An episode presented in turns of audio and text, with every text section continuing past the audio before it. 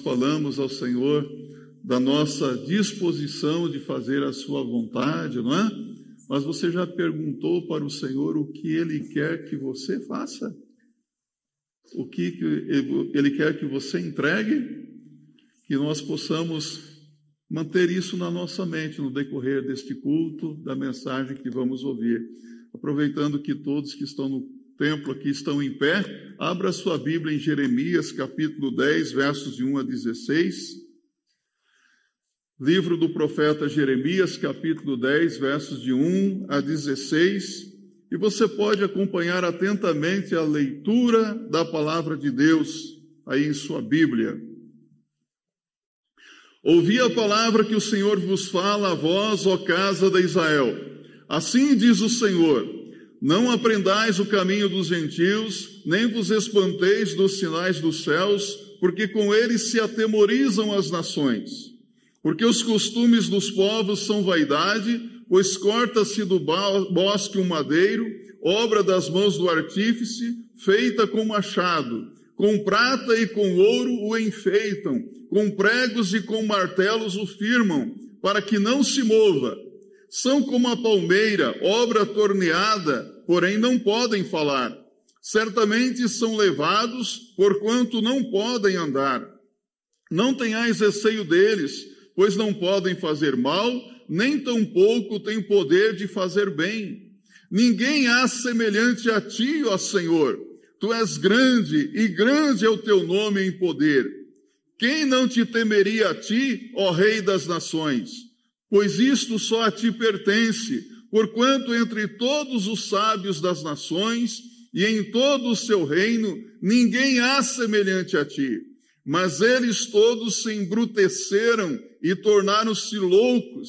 Ensino de vaidade é o madeiro. Trazem prata batida de Tarsis e ouro de Ufaz. Trabalho do artífice e das mãos do fundidor. Fazem suas roupas de azul e púrpura, obra de peritos são todos eles. Mas o Senhor Deus é a verdade. Ele mesmo é o Deus vivo e o Rei eterno ao seu furor treme a terra e as nações não podem suportar a sua indignação. Assim lhes direis: os deuses que não fizeram os céus e a terra desaparecerão da terra e de debaixo deste céu. Ele fez a terra com o seu poder, ele estabeleceu o mundo com a sua sabedoria e com a sua inteligência estendeu os céus fazendo ele soar a sua voz, logo há rumor de águas no céu, e faz subir os vapores da extremidade da terra, faz os relâmpagos para a chuva, e dos seus tesouros faz sair o vento. Todo homem é embrutecido no seu conhecimento. Envergonha-se todo o fundidor da sua imagem de escultura, porque sua imagem fundida é mentira e nelas não há espírito.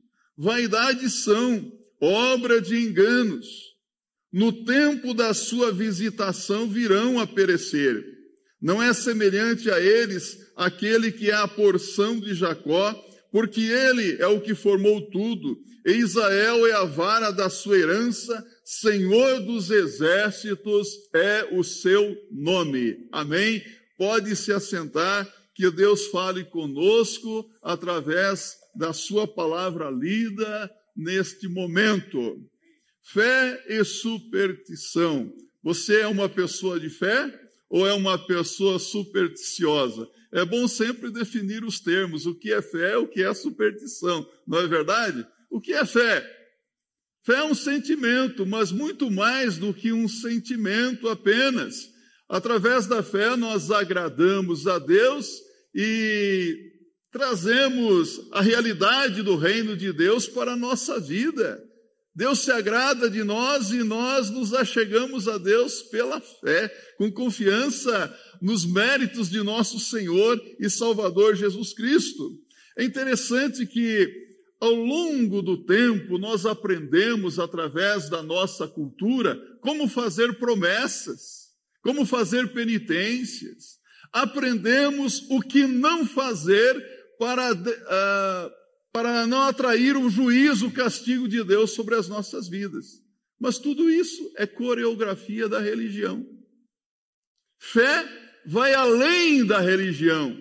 Fé vai muito mais além do que tudo isso. Há pessoas que são religiosas, extremamente religiosas, mas não se pode dizer que é uma pessoa de fé que possui a verdadeira fé. A fé vai muito mais além do que tudo isso, porque ela precisa fazer parte dos nossos relacionamentos, dos nossos negócios. A fé, ela veio para se tornar viva e habitar conosco em todos os nossos relacionamentos e para se tornar uma realidade diária e constante. Tudo que nós fazemos deve ser feito pela fé no mundo dos negócios, na indústria, nas invenções, você vê a fé, não é verdade? Palavra tão pequena, composta de apenas duas letrinhas, não é? Mas tão importante e significativa. Como é importante a fé? Superstição? O povo brasileiro é muito supersticioso, não é? Vivemos em uma realidade em que o povo está cheio de crendices e superstições, é, não são poucas as práticas que confirmam essa terrível realidade. Por exemplo, muitas pessoas se firmam em amuletos. Não é verdade? Conhece algum amuleto? Pé de coelho, figa, ferradura, fita do Senhor do Bom Fim, trevo de quatro folhas. E outras pessoas veneram os seus ídolos como se eles pudessem fazer alguma coisa por elas. Se firmam nessas crendices e superstições. Santinhos e santinhas, anjo da guarda tem se tornado algo constante na vida de muitas pessoas e ainda aqueles que possuem algumas práticas consideradas miraculosas. Jogador de futebol, por exemplo, tem que entrar no campo com o pé direito para não trazer azar e ainda dar uns três pulinhos. Eu acho que o meu querido tricolor nem com três pulinhos resolve, né? Nem entrando com o primeiro, com o pé direito no campo. Outras pessoas evitam cruzar com um gato preto numa sexta-feira 13 para não dar azar. Alguém aqui já quebrou um espelho? Diz que quebrar espelho traz sete anos de azar, gente. É muita coisa, não é não? Quanta crendice! Há aqueles que colocam uma vassoura atrás da porta, de cabeça para baixo, para espantar as visitas. É muita crendice. Isto sem mencionar aquelas pessoas que consultam os adivinhos, os astrólogos, os numerólogos, que fazem o seu mapa astral, para que todas as coisas possam convergir, para que tenha êxito na vida. São enganadores que consultam os astros, tarô, os búzios, fazem as suas sessões e as suas previsões e conseguem enganar muitas pessoas, sem falar nos gurus e nos guias espirituais que estão fazendo a cabeça de muitas pessoas. Ah, eu não posso sair de casa sem observar o meu horóscopo. Qual é o seu signo mesmo? Peixe, Ares, Leão. Quanta crendice. Você tem algum guru espiritual? Há pessoas que pensam que pastor é guru, não é? Pastor, estou querendo tomar uma decisão importante na minha vida. O que, que o senhor acha disso? Já consultou a palavra de Deus? Já ouviu a voz do Espírito Santo de Deus? Porque pastor não é nenhum guia espiritual de ninguém. Há pessoas que confundem as coisas, não confunda fé com crendice. Às vezes nós acabamos fa fazendo o que o mundo está fazendo. Ah, eu vou consultar aquela profetisa, aquele profeta, para que tenha uma palavra de revelação para a minha vida. Deixa eu dizer uma coisa para você. Se você tem alguns problemas, Deus vai tratar com os seus problemas. Deus não vai revelar os seus problemas para uma outra pessoa. Deus vai falar com você através da palavra dele, através do Espírito Santo de Deus, para que você acerte a sua vida. Seguindo as orientações da palavra de Deus. Muitos aceitam essas práticas como se fossem sinais de fé, confundindo crendices e superstições com a verdadeira fé em Deus. Infelizmente, não vou dizer os evangélicos, mas nos arraiais evangélicos, nós vemos bispos, apóstolos, pastores, obreiros, que estão aí barateando o evangelho de Jesus Cristo, comercializando objetos, estimulando as crendices, as superstições do povo, dizendo que aquele objeto recebeu um tratamento especial e, portanto, pode trazer bênção para a vida da pessoa. Já ouviu isso? Sal grosso sagrado, água benta, água fluidificada, água ungida, óleo bento óleo ungido, sabonete ungido, desinfetante ungido. Espanta todo o mal do corpo, da casa. É, são tantas coisas impressionantes. Bala ungida. É preciso que fique bem claro que há diferenças entre fé e crendices. Precisamos compreender isso. Precisamos observar, primeiramente, que fé não depende de artifícios. As pessoas supersticiosas sempre dependerão de artifícios e estarão sempre adorando um objeto sagrado ou um ídolo sendo venerado, porque elas precisam ver alguma coisa para crer. Em cada época, elas se firmam em alguma crendice diferente. E é interessante que essas pessoas constantemente mudam de opinião a respeito do objeto da sua veneração. Os santos da sua veneração são substituídos pelos novos santos. Ah, o meu santo era aquele, mas agora esse outro santo aqui que apareceu tudo seguindo modismo, interesses financeiros, exploração comercial. Com o modismo, então, eles passam a seguir as novas superstições. O pior é que muitas pessoas pensam que tudo isto é fé, esquecendo-se que, diferentemente de fé, os supersticiosos, eles demonstram muita insegurança, medo e não têm estabilidade na vida. São pessoas extremamente inseguras. Elas não estão certas de que aquilo que realmente estão fazendo funciona. Há uma preocupação constante. É importante, então, perguntar mais uma vez: o que é fé?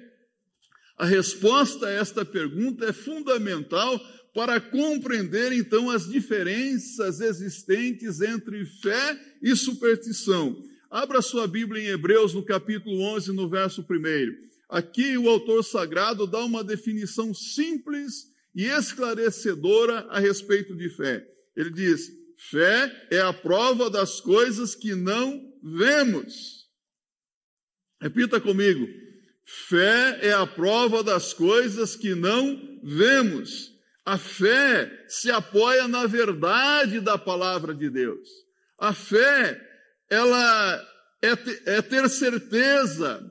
E ter certeza não é crendice. Ter certeza é ter convicção. Então, ter fé é ter convicção.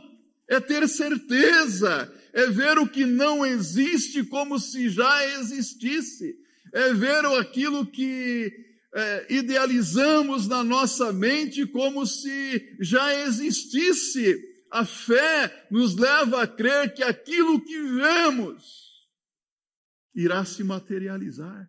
E se materializa pela fé. Então preste bem atenção. Primeiro, o milagre acontece em nós para depois se materializar. É como uma árvore. Você vê uma árvore frondosa e aquela árvore ela nasce a partir de uma pequena semente que é lançada na terra.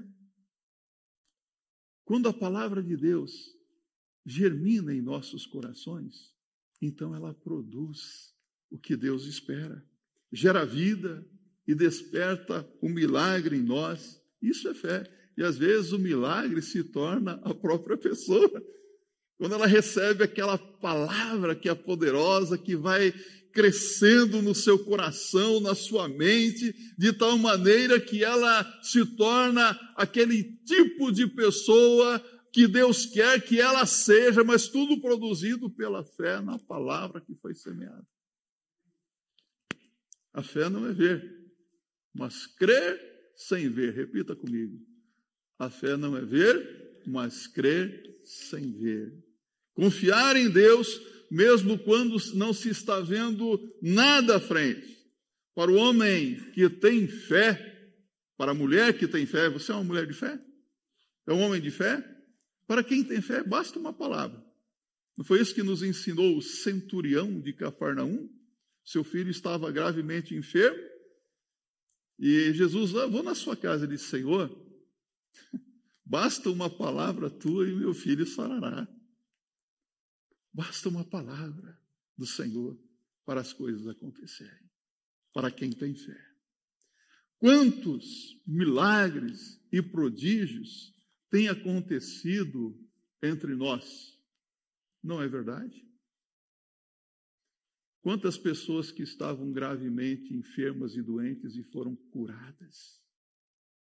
Quantas pessoas que estavam desempregadas e hoje estão empregados? Quantas pessoas que passaram por momentos tão difíceis na vida e dizem: Olha, Deus me abençoou e hoje a minha vida está bem melhor. Quantas pessoas que estavam vivendo na podridão do pecado, nas trevas da escuridão, e hoje estão vivendo uma vida limpa, vivendo na luz do Evangelho de Jesus Cristo? Quantas coisas têm acontecido e certamente você tem testemunhado de tudo isso, mas, no entanto, a sua vida continua sem graça, sem motivação. O que é que está precisando acontecer para que você se desperte e creia e creia ainda mais no Senhor, na Sua palavra e viva uma vida de verdadeira fé? O que é que está faltando?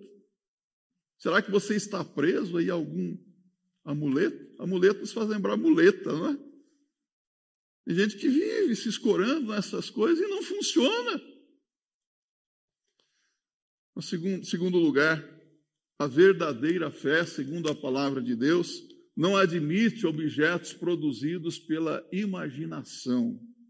Não há possibilidade de se representar a fé através de qualquer objeto considerado sagrado, através de quaisquer idealizações ou símbolos produzidos pela fértil imaginação humana.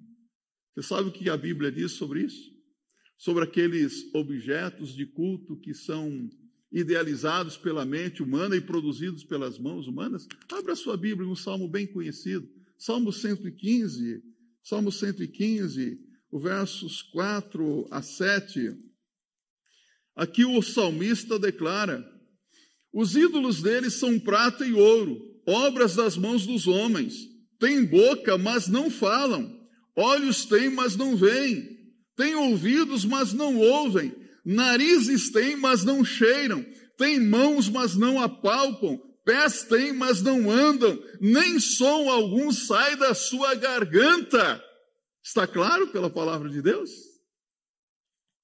Os objetos fabricados pelas mãos dos homens, eles estragam, enferrujam, apodrecem com o tempo. Porque são coisas materiais. A fé baseada em objetos considerados produzidos pela imaginação da mente das pessoas é a mais pura prática da idolatria e Deus abomina a idolatria. Idolatria, palavra de composta de duas, não é? Ídolo, objeto de veneração, latria, a mais alta forma de veneração. A verdadeira fé nos leva a buscar o verdadeiro Deus e não objetos que estimulam a idolatria, que é condenada pelo mandamento bíblico. Você conhece os dez mandamentos? Conhece? Se eu pedir para você ficar em pé aqui e recitar os dez mandamentos, saberia de um até o, o décimo mandamento quais são os mandamentos? Mas olha só, logo no início aqui de Êxodo 20, versos 3 a 4. Olha o mandamento de Deus. Não farás outros deuses diante de mim, não farás para ti imagem de escultura, nem alguma semelhança do que há em cima nos céus, nem embaixo na terra, nem nas águas debaixo da terra. Deus está dizendo: não é para fazer cópia, fotografia, imagem de nada que está no céu, na terra, debaixo, dos, da, embaixo das águas, nada para adorar, para venerar, não é para fazer. Em Êxodo, no capítulo 32, a Bíblia nos fala de um bezerro de ouro que foi construído em pleno deserto, quando Moisés estava se demorando, o povo entregou lá os seus adereços de ouro, entregou para Arão e substituíram o verdadeiro Deus por um Deus feito de ouro, um bezerro de ouro. E quando Arão é questionado, ele diz: Ah, eu peguei, lancei no fogo e surgiu. Isso aí, um milagre aconteceu. Ladainha, cabra bom de peia, né? Como diz o nordestino, não é? Que coisa! A quem quer enganar? Então a justiça de Deus, ela pune quem se entrega à idolatria, essas práticas que são abomináveis aos olhos do Senhor porque Deus não pode ser representado por nada, nem por ninguém, e também é importante lembrar que nada pode ser adorado ou venerado no lugar de Deus. Nada, nem ninguém. Além do mais, a fé em Jesus ultrapassa os limites do tempo, pois além de suportar as situações mais adversas, garante a vida eterna, ou não garante? Atos 16, verso 31. Vamos recitar juntos? Crê no Senhor Jesus Cristo e será salvo tu e toda a tua casa. Todos? Crê no Senhor Jesus Cristo e será salvo tu e toda a tua casa. Sabe o que Jesus disse a Satanás em Mateus 4, no verso 10?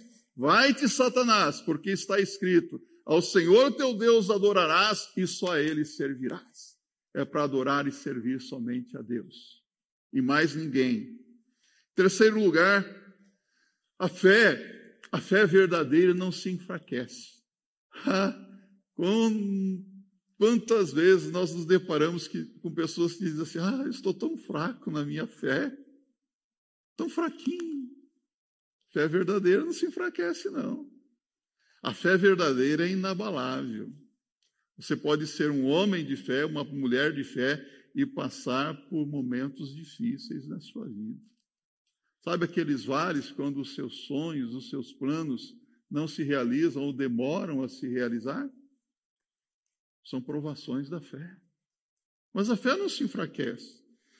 Quem se firma em alguma dessas crendices dos nossos dias está dizendo que não possui fé verdadeira, que precisa ver para crer. E pelo contrário, quem crê passa a ver além, pois enxerga a vida com os olhos da fé e sob a ótica de Deus. Quando enxergamos a vida assim, tudo se torna diferente.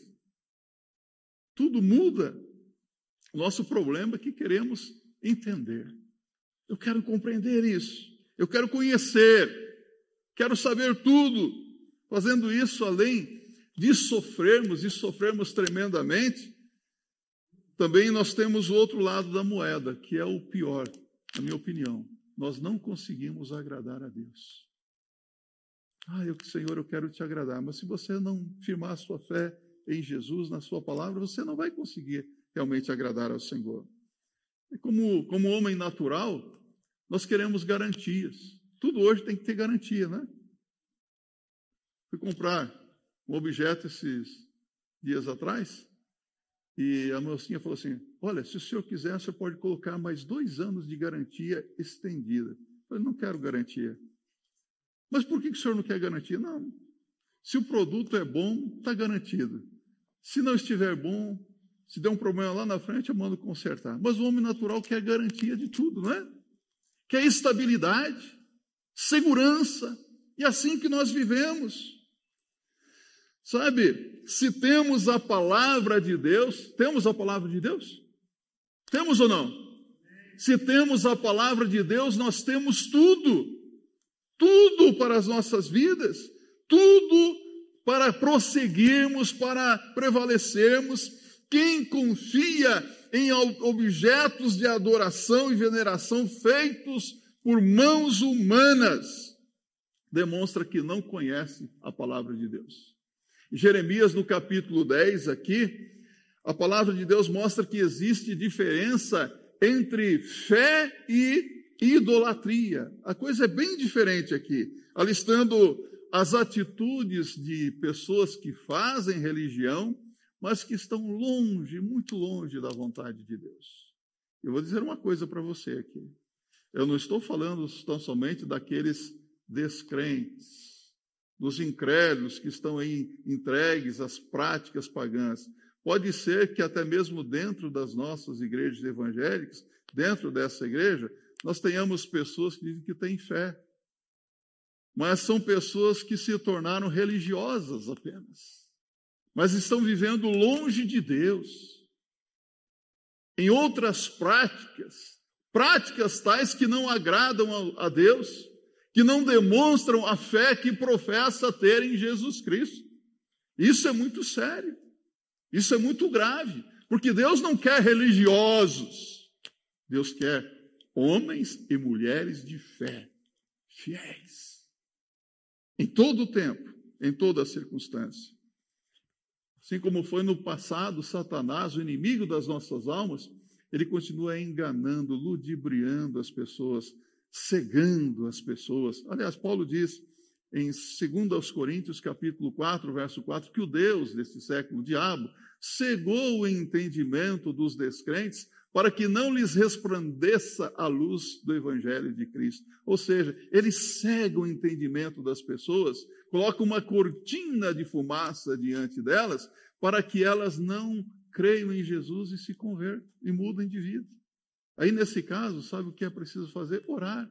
Senhor, tira essa cegueira, tira essa venda dos olhos da pessoa, tira essa cortina de fumaça que o inimigo colocou para que essa pessoa enxergue pela fé, veja as coisas do ponto de vista de Deus e seja liberto e tenha uma vida segura, uma vida eh, de acordo com a vontade do Senhor. A palavra de Deus diz que quem confia no Senhor também aprende a descansar no Senhor. Abra aí a sua Bíblia, Salmo 37, versos 3 a 7. Salmo 37, versos 3 a 7. Salmista declara e exorta: Confia no Senhor e faz o bem, habitarás na terra e verdadeiramente serás alimentado. Deleita-te também no Senhor e te concederá os desejos do teu coração. Entrega o teu caminho ao Senhor, confia nele e ele o fará. E ele fará sobressair a tua justiça como a luz e o teu juízo como o meio-dia. Descansa no Senhor e espera nele.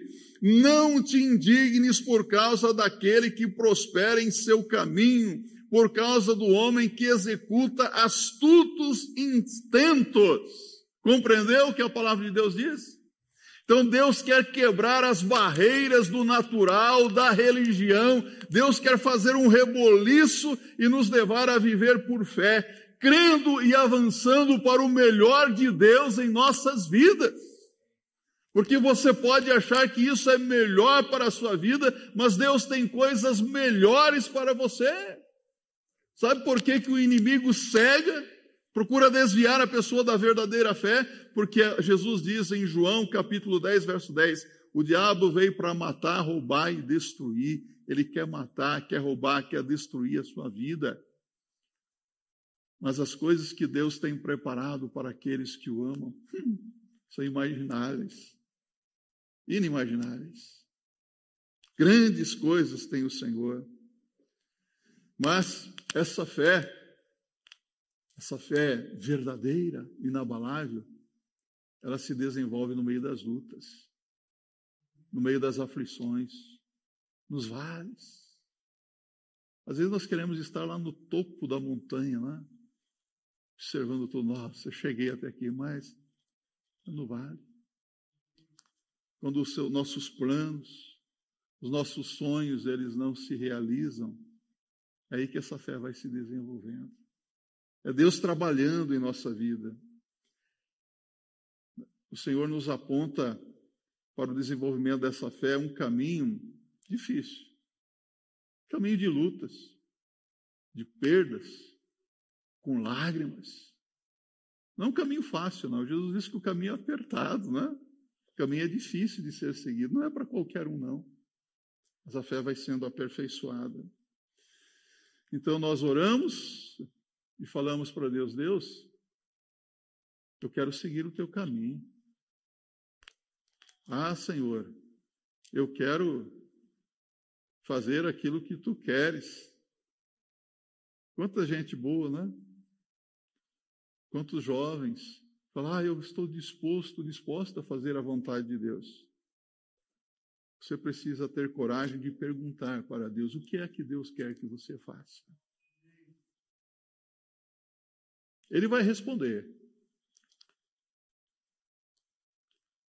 Pode ser que você esteja aqui nesta manhã, ou você esteja acompanhando esta mensagem na sua casa, e achando que está tudo bem, tudo maravilhoso na sua vida.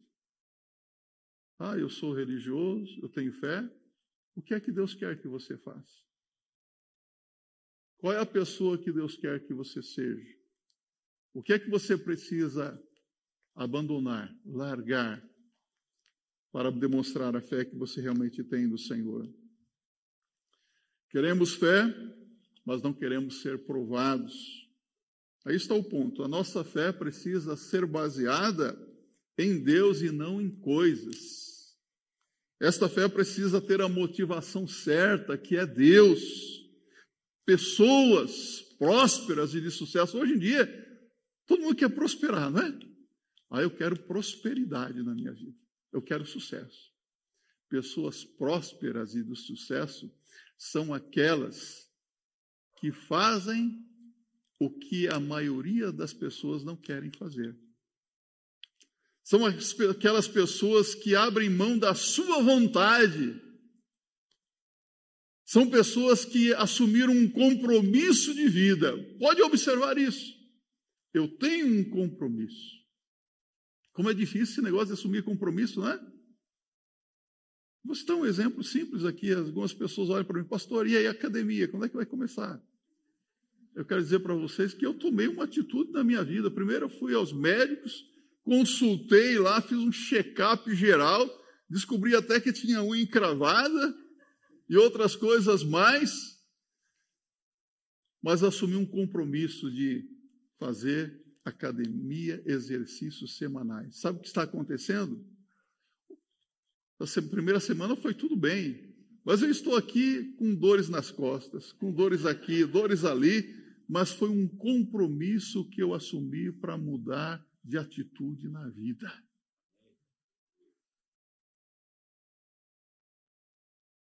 Compromisso. Sabe? Deus conhece a disposição de um coração decidido, comprometido, que não vive por sentimento, mas por compromisso. Deus conhece isso. Se você abrir o seu coração diante de Deus e falar assim: Senhor, eu estou decidido a fazer isso, e eu assumo esse compromisso, você pode ter certeza que Deus vai observar isso e Deus vai honrar você. Então nós não podemos simplesmente desistir, mas insistir, persistir, perseverar. E eu quero então concluir a nossa reflexão dizendo para você que agir em fé, não baseado em crendices e superstições, não significa que tudo será do jeito que nós queremos, mas viver do que Deus tem para nós. Que tudo será do jeito de Deus e não do nosso jeito. É o jeito de Deus. Fé não é uma coisa que só algumas pessoas podem ter. Sabe? Eu tenho alguns jovens aqui que estão indo para um seminário, para um acampamento lá do Palavra da Vida daqui a alguns dias, não é verdade? Pastor Rodrigo, fique atento a isso aí, viu? E acho interessante até o meu filho perguntou, pai, lá eu ter uma palestra sobre calvinismo, arminianismo, e como é que eu resolvo essa questão? Eu falei, simples, filho. Conhece a Bíblia? Pela graça sois salvos mediante a fé, e isso não vem de vós, é dom de Deus, e não vem das obras para que ninguém se glorie. Efésios 2, verso 8 e 9. Faça uma pergunta para quem defender o calvinismo lá. Uma pergunta simples: O que é o dom de Deus? É a graça ou é a fé? Se ele responder para você que é a graça, ele é arminianista. Se ele responder para você que é fé, ele é calvinista. Só que a exegese do texto diz que a graça a salvação é um presente de Deus. Amém? Então, fé, fé não é algo que só algumas pessoas podem ter. Não é um dom que Deus dá para um ou para outro. Mas a fé é um compromisso que se faz diante de Deus para ter uma vida melhor. Compreende isso? Sabe qual que é o meu objetivo como seu pastor? Não é que você se torne uma pessoa rica, abastada. Meu objetivo é que você se torne um homem melhor, uma mulher melhor, um filho melhor, um pai melhor. Porque se nós tivermos melhores crentes, a nossa sociedade muda. Mas isso é a fé. Se desenvolve então nos vales da vida. E quando nós esperamos, sabe o que acontece? O Senhor Jesus Cristo nos convidará a fazer as coisas do jeito de Deus. E a confiar somente nele em toda e qualquer situação da vida. Nesse tempo difícil que nós estamos vivendo, é um divisor de águas. Você vê pessoas desesperadas, pessoas fervorosas, você vê pessoas que parece que o mundo acabou, o que vai ser daqui para frente? Não acabou nada. Jesus é o mesmo ontem, hoje e eternamente. Hebreus 13, verso 8. O Senhor continua sendo o mesmo. Então eu preciso que você reconheça as suas carências religiosas. E eu quero dizer para você uma coisa: reconheça as suas carências religiosas e confesse as suas carências e os seus pecados ao Senhor Jesus Cristo. E venha ao Senhor Jesus Cristo, porque é o Senhor Jesus Cristo que pode fazer uma obra maravilhosa na sua vida. Mas venha ao Senhor Jesus Cristo não com crendices e superstições. Você sabe por quê? Porque aqui Aqui não tem bala ungida, não tem sal sagrado, não tem sabonete ungido. Aqui não tem talismã, aqui não tem amuleto, aqui não tem ídolos de veneração, aqui há o Senhor Jesus Cristo. E se você realmente quer ser uma pessoa melhor, quer que Deus faça o melhor dele na sua vida, você precisa vir a Jesus Cristo. Que assim seja, para a glória de Deus.